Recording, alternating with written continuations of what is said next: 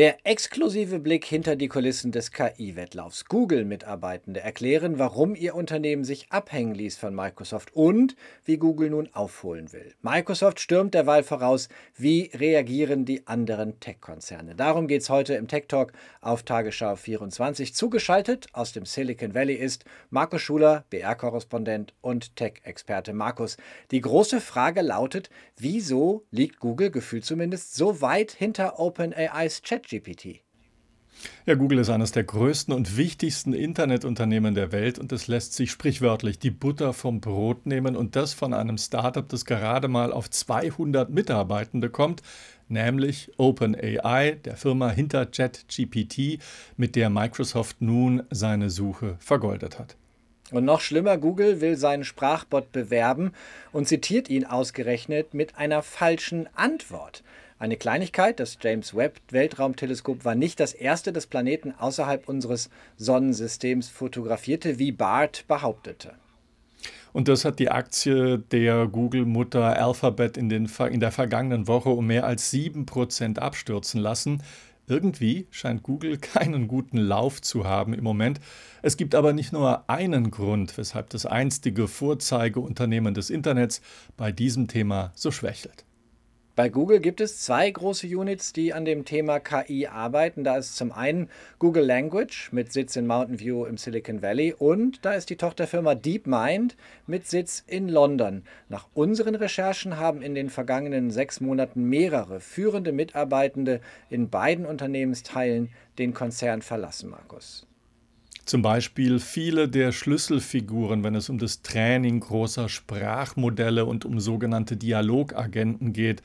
Das habe das Unternehmen zurückgeworfen und die beiden führenden Köpfe von Lambda, dem ursprünglichen Dialogagenten, aus dem BART jetzt hervorgegangen ist, Noam Shazer und Daniel De Freitas, die sind letztes Jahr auch gegangen, um ihr eigenes Startup, nämlich Character AI, zu gründen.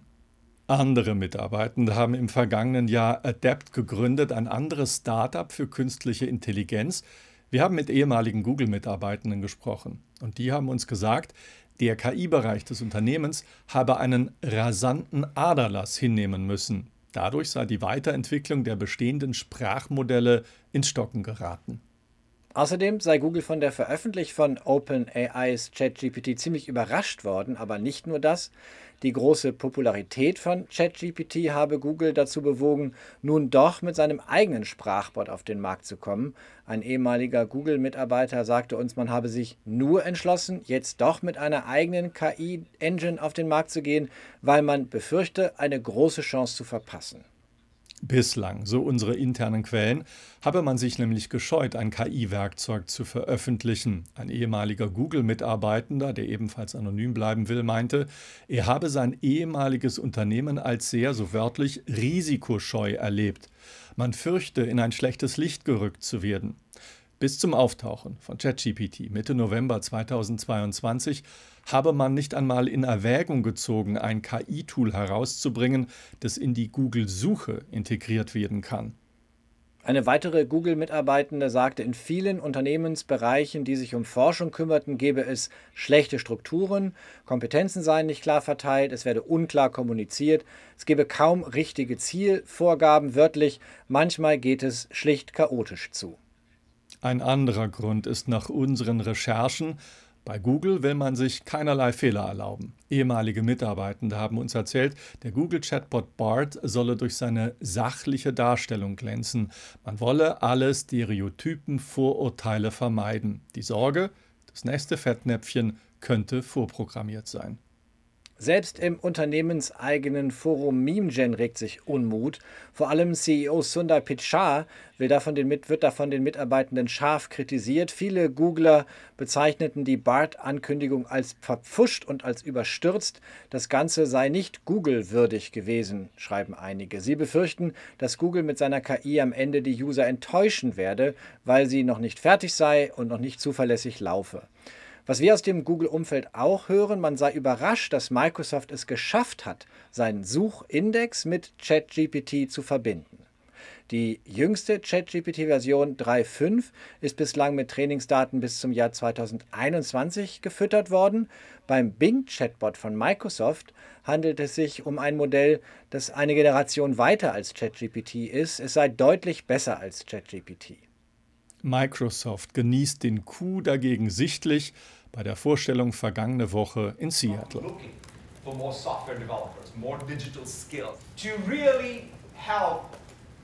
CEO Satya Nadella hat eine Reihe von Interviews gegeben, unter anderem dem Decoder-Podcast von The Verge. Er erwartet, dass Google nachziehen werde und zeigen will, sie können auch tanzen. And I hope that with our innovation, um they will definitely want to come out and show that they can dance. And I want people to know that we made them dance. And I think that'll be a great day. Aber ich möchte, dass die Leute wissen, wir haben sie zum Tanzen gebracht, sagt Satya Nadella. Nadella lässt auch durchblicken, er will Google Marktanteile abjagen, selbst wenn Suche ihm keine Einnahmen beschert, sondern sogar eher Minus macht. Wir wissen auch, weil OpenAI-Chef Sam Altman es getwittert hat, die KI-Suche kostet Geld, jede Suche ein paar Cents. Wie kann sich das rechnen für OpenAI oder Microsoft? Das Startup OpenAI gehört ja Microsoft nicht. Microsoft hält aber Anteile und hat viel Geld investiert, zuletzt 10 Milliarden Dollar. Aber die beiden Unternehmen sind enger verwoben, als man auf den ersten Blick denkt. Denn OpenAI arbeitet auf der Azure Cloud und die wird von Microsoft bereitgestellt.